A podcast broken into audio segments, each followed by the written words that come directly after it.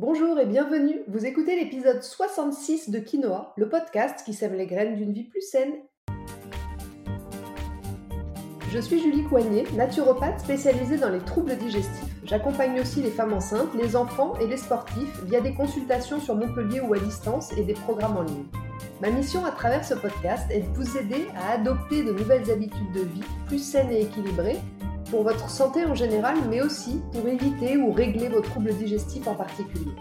Chaque semaine, le jeudi, je vous propose de parler bien-être, santé naturelle et digestion de façon simple et positive pour vous aider à reprendre votre santé en main. Dans ce 66e épisode de Quinoa, nous allons parler de la méditation. En quoi ça consiste vraiment? Comment pratiquer? Par quoi commencer? Qu'est-ce que la pleine conscience? Quels sont les bienfaits sur la santé en général et sur les pathologies digestives en particulier? Je vous explique tout ça dans cet épisode. Mais avant d'entrer dans le vif du sujet, je voudrais, comme chaque semaine, remercier infiniment celles et ceux qui prennent quelques minutes de leur temps pour me laisser 5 étoiles et un petit commentaire sur iTunes. J'ai besoin de votre soutien pour poursuivre le podcast.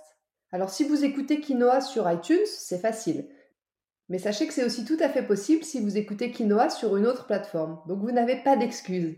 Il vous suffira d'ouvrir iTunes depuis votre ordinateur, de taper Quinoa dans la barre de recherche, et une fois que vous aurez trouvé le podcast, vous n'avez plus qu'à laisser un petit avis et quelques étoiles. Je sais que c'est pénible de m'entendre répéter ça chaque semaine, mais c'est vraiment la seule façon de soutenir mon podcast, votre podcast, et puis de lui permettre de gagner en visibilité.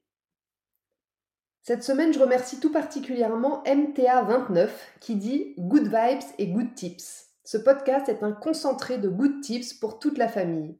Avec la voix dynamique et souriante de Julie, c'est vraiment un petit bonheur à écouter. Mon rendez-vous préféré du jeudi. Je l'attends chaque semaine avec impatience. Merci beaucoup Julie pour ce partage. Waouh, merci, merci.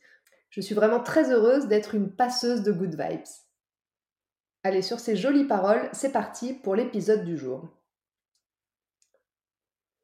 Si vous me suivez sur les réseaux sociaux, vous devez déjà savoir que j'ai commencé une formation à la méditation de pleine conscience il y a maintenant quelques semaines.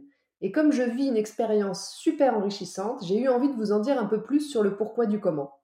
Parce que vous vous en doutez, si j'ai choisi de me lancer dans cette formation, c'est pas sans raison, mais bien pour tous les bienfaits maintenant reconnus de la méditation de pleine conscience sur la santé et en particulier sur les troubles digestifs et les pathologies inflammatoires chroniques comme la RCH dans mon cas, mais aussi les intestins irritables ou la maladie de Crohn par exemple.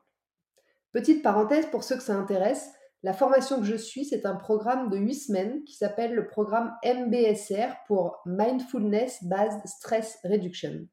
L'objectif de ce programme, c'est de se lancer, c'est de pratiquer quotidiennement et de comprendre comment intégrer la pleine conscience dans sa vie à tous les niveaux pour diminuer l'impact néfaste du stress sur notre organisme. Il existe des formations un peu partout en France, donc si jamais ça vous intéresse d'aller plus loin, je vous laisse euh, chercher par vous-même sur euh, Internet. Commençons maintenant par le commencement et la définition de ce qu'est la méditation, et puis la différence avec la pleine conscience, ou plutôt la pleine attention ou la pleine présence, comme je préfère l'appeler. Développée à l'origine par les traditions bouddhistes en Asie, la méditation peut être de plusieurs formes et puis porter plusieurs noms aussi. On parle de méditation de pleine conscience, on parle de méditation zen, on parle de méditation vipassana, de méditation active et j'en passe. Du coup, peut-être que vous, comme moi, il y a quelque temps encore, vous y perdez un peu et puis surtout, je trouve qu'on a souvent l'impression que c'est compliqué, que c'est pas accessible, que c'est que pour les gens un peu perchés ou alors même encore pire réservé aux moines bouddhistes. Eh bien, figurez-vous qu'en fait, c'est tout simple et c'est en plus accessible à tous. Bam, c'est dit, j'attaque fort aujourd'hui. Pour faire simple, je dirais que la méditation, quel que soit son petit nom, c'est toujours un entraînement du cerveau, un entraînement de l'esprit. Parfois en mouvement, parfois avec de la préparation, parfois dans une quête plus spirituelle, mais le mécanisme est semblable. Comme on entraîne et on entretient son corps en pratiquant une activité physique régulière, on entraîne et on entretient son esprit en pratiquant la méditation. L'idée, en fait, c'est de s'entraîner à calmer l'agitation intérieure pour essayer d'avoir un esprit plus serein et plus en paix. Pour commencer, je conseille la méditation de pleine conscience. C'est d'ailleurs le choix que j'ai fait, qui est tout à fait laïque et facilement accessible sans préparation particulière, puisqu'elle consiste à se focaliser, à focaliser son attention sur ce qui nous entoure et sur les émotions qu'on ressent sur le moment présent. L'objectif, en fait, c'est d'accueillir ces états d'âme sans jugement et de ne pas s'identifier à ses pensées ou à ses émotions.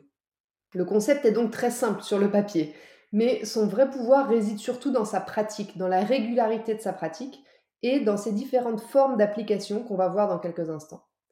Vous l'avez compris, donc c'est cette forme que je pratique dans mon programme MBSR. Et le fondateur de cette méthode de réduction du stress par la méditation de pleine conscience s'appelle John Kabat-Zinn. Et il dit, je le cite, La pleine conscience, c'est la conscience sans jugement de chaque instant que l'on cultive en prêtant attention. Donc pour faire simple, la méditation, c'est donc l'expérience du moment présent. Il ne s'agit pas en fait de se forcer à se concentrer sur une image ou une sensation positive, mais plutôt de se mettre dans une disponibilité d'esprit capable d'accueillir ce qui vient et de ce qui est, la joie, la tristesse, la colère, et surtout de l'accepter. Lorsque vous débutez, le plus simple, je trouve, c'est de porter son attention soit sur votre respiration, soit sur euh, les bruits extérieurs que vous entendez, par exemple. Il faut trouver un point d'ancrage avec le moment présent, celui qui vous convient le mieux, et ça peut aussi changer selon les jours de votre pratique, sans aucun problème. L'idée, c'est de vous mettre dans une position confortable, plutôt allongée ou assis, avec le dos droit, et de faire l'exercice, parce que c'est bien un exercice, un entraînement, comme je disais tout à l'heure. Donc l'idée, c'est de faire l'exercice, de porter son attention sur le sujet que vous avez choisi, et de ramener votre attention dessus dès qu'une pensée va venir l'écarter. Alors attention, ne vous méprenez pas comme beaucoup le pensent, méditer, c'est pas essayer d'arrêter de penser. Parce que essayer d'arrêter de penser, c'est pas possible. Penser, c'est ce qui fait notre spécificité humaine, donc on ne peut pas l'arrêter. En revanche, ce qu'on peut faire, ce qu'on cherche à faire d'ailleurs en méditant, c'est à laisser filer nos pensées, c'est-à-dire euh, à ne pas leur donner d'importance, à ne pas les alimenter, les laisser passer sans les accrocher, comme on dit. Alors c'est vraiment pas simple, hein, je sais de quoi je parle, mais c'est pour ça que ça demande de l'entraînement.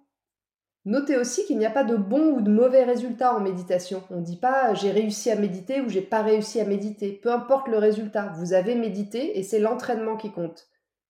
Certains jours, vous parviendrez peut-être mieux à garder votre attention que d'autres. C'est la vie, ça n'a pas d'importance. C'est un peu comme, vous savez, les équilibres au yoga. Parfois, on les tient super bien, et puis parfois, on ne sait pas pourquoi, ou on sait un peu pourquoi, on les tient beaucoup moins bien. Ça dépend souvent de votre niveau d'agitation au niveau de votre mental, et comme pour la méditation, on peut s'entraîner à faire plus rapidement le calme dans sa tête. Et c'est d'ailleurs ce qui a de l'importance, s'entraîner le plus souvent possible.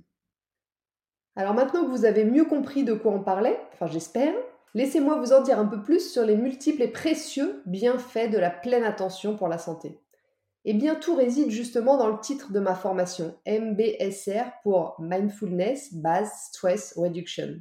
Mindfulness signifiant pleine présence, pleine conscience, pleine attention, au profit donc de la réduction du stress. Parce que c'est bien lui qui nous enquiquine au quotidien, c'est bien lui qui dérègle tout. Lui, le stress chronique, attention, pas le stress aigu, ponctuel qui nous donne de l'énergie, de l'adrénaline et de la vigilance. Non, le stress chronique qui est la cause de la cause de la majorité de nos maux, lui qui entraîne de la fatigue chronique, des troubles digestifs, de l'acidité, de l'inflammation, des troubles dépressifs et tout un tas d'autres déséquilibres. Si vous écoutez régulièrement mon podcast, vous savez maintenant qu'il y a cinq piliers de santé. Eh bien, le stress, ou plutôt l'excès de stress, ou encore la mauvaise gestion du stress, le stress chronique, c'est un des piliers et pas des moindres. Et le problème, c'est qu'aujourd'hui, le stress, il est partout, tout le temps. Le stress a toujours fait partie naturellement de nos vies. À l'époque, le stress servait à s'enfuir quand un ours se mettait derrière notre dos et qu'il fallait cavaler vite pour pas se faire manger. Mais une fois qu'on était rentré dans notre taverne, le stress redescendait, tous les voyants se remettaient au vert à l'intérieur de notre organisme et on passait à autre chose. Aujourd'hui, le problème qu'on a, c'est que le stress est devenu chronique, c'est-à-dire que il est permanent, on n'a jamais le temps de redescendre et de récupérer.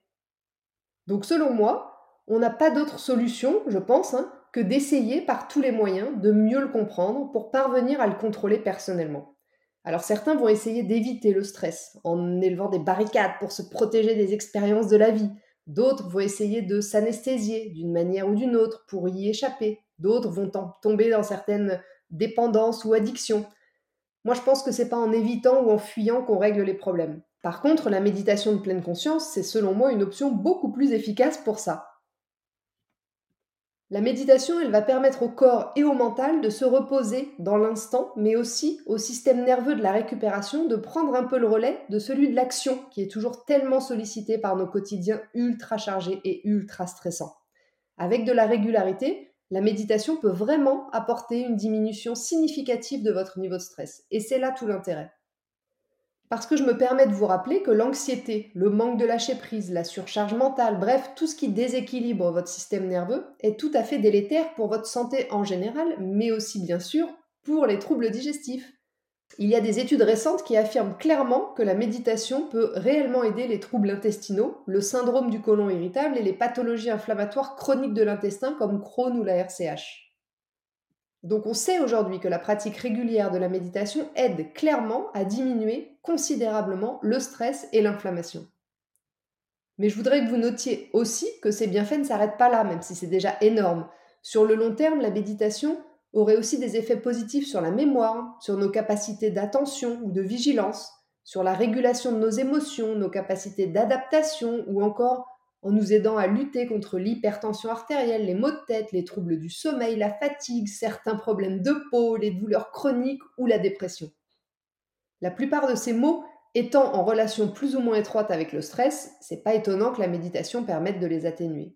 Et pour les troubles digestifs en particulier, le stress est toujours un cofacteur hyper important dans vos pathologies. Donc la méditation peut vraiment vous apporter des solutions. Attention, je dis pas non plus que c'est le remède à tout et que c'est la solution miracle, mais je pense sincèrement que c'est une piste de plus à explorer quand on souffre d'une pathologie chronique digestive. Maintenant, voyons comment pratiquer la pleine présence, la pleine conscience au quotidien. Tout d'abord, si vous avez bien écouté jusqu'ici, vous avez compris que la méditation de pleine conscience consiste à prendre conscience justement du moment présent. Eh bien, nos journées ne sont faites que de moments présents si on réfléchit bien. Donc, vous pouvez pratiquer à tous les moments de la journée et pas que assis en tailleur sur un coussin de méditation. La pleine conscience peut donc être, devenir un mode de vie finalement. Vous pouvez pratiquer en travaillant, en mangeant ou en prenant le temps de vous relaxer. Idéalement, il est nécessaire de la pratiquer plusieurs années d'affilée, au moins 30 minutes par jour pour obtenir de véritables résultats. Mais les premiers effets positifs sont déjà ressentis à très court terme. Personnellement, je pratique quotidiennement depuis 5 semaines maintenant et je ressens déjà de nombreux bénéfices comme un apaisement général, plus de patience, une réaction moins vive sur certains sujets. Non pas que je sois devenue ramollie, hein, loin de là, mais je me sens juste plus lucide, mon esprit va plus directement aux choses, donc je me sens bien sûr plus efficace et puis globalement quand même plus zen. Alors je sais que c'est que le début, hein, mais c'est déjà assez troublant. Donc comme je le disais à l'instant, quand on commence à s'y intéresser de plus près, la pleine conscience, c'est une manière de vivre, une façon finalement d'aborder la vie comme si elle avait réellement de l'importance. On est tous très occupés, je le sais, je l'entends quotidiennement lors des consultations. Alors comment est-ce qu'on peut amener de la pleine conscience dans notre vie? Eh bien, il n'y a pas une façon unique d'aborder la pleine conscience, mais plusieurs, et puis surtout la vôtre. Une des possibilités, c'est par exemple de commencer par être plus attentif à votre corps, d'être plus dans l'observation de vos ressentis quand vous marchez, quand vous faites du sport, quand vous mangez. Une autre idée peut être de se recentrer régulièrement dans la journée sur votre respiration, en prenant conscience de votre respiration, à l'inspiration, puis à l'expiration. La pleine conscience, c'est aussi apprendre à savourer la vie à chaque moment, être heureux de se réveiller en vie, heureux de se sentir respirer, parce que je vous rappelle que le jour où vous respirez plus, c'est que ce sera fini, et ne pas toujours attendre le week-end, les vacances ou la fin d'un gros dossier pour respirer. Alors c'est pas simple de vivre en conscience, j'en ai bien conscience justement, puisque je suis également dans cet apprentissage. Et je pense que la route est longue, mais je suis persuadée aussi que ça en vaut vraiment la peine. Pour éviter de survoler sa vie, éviter de se réveiller un jour en ayant l'impression d'avoir subi les 30 années qui viennent de passer sans s'en être rendu compte. Parce que le moment présent, c'est concrètement le seul moment que nous vivons vraiment. Avant, c'est déjà passé, et après, c'est pas encore arrivé. Vous voyez l'idée? Et pourtant, on passe notre vie à ruminer, ressasser ou regretter le passé, et ou à anticiper, prévoir, stresser pour le futur. Et je pense que c'est impossible d'être pleinement heureux dans ce fonctionnement. Alors si vous choisissiez de vous y mettre, de vous reconnecter à votre vie maintenant. Voilà, sur ce, l'épisode 66 de Quinoa touche à sa fin. Je vous remercie de m'avoir écouté jusqu'ici, j'espère qu'il vous a plu et qu'il vous aura donné envie d'ajouter un peu plus de pleine présence dans votre vie. Si vous pensez que ce sujet peut intéresser certains de vos amis, n'hésitez bien sûr pas à leur transférer ou à le partager sur vos réseaux sociaux. Si vous n'avez pas pu prendre de notes, vous le savez, vous retrouverez le contenu de ce podcast retranscrit sur mon site juliecoignet.com. Et puis, je vous invite aussi à vous abonner à ma newsletter pour ne rater aucun épisode du podcast, pour suivre mon actualité et profiter de conseils chaque semaine directement dans votre boîte mail. La semaine prochaine, dans l'épisode 67 de Quinoa, nous allons parler de la lymphe, ce liquide souvent méconnu qui circule pourtant dans tout notre corps. À quoi sert la lymphe? Comment et pourquoi nous devons en prendre soin? Et quel est son lien avec notre digestion et plus particulièrement avec notre transit? Je vous explique tout ça la semaine prochaine. En attendant, si vous voulez me faire un petit coucou ou échanger, j'en serais vraiment ravie. Et je vous propose de me rejoindre sur Instagram, juliecoignet-du8 naturopathe. Et n'oubliez pas, comme le disait très bien l'abbé Pierre, il ne faut pas attendre d'être parfait pour commencer quelque chose de bien. À bientôt!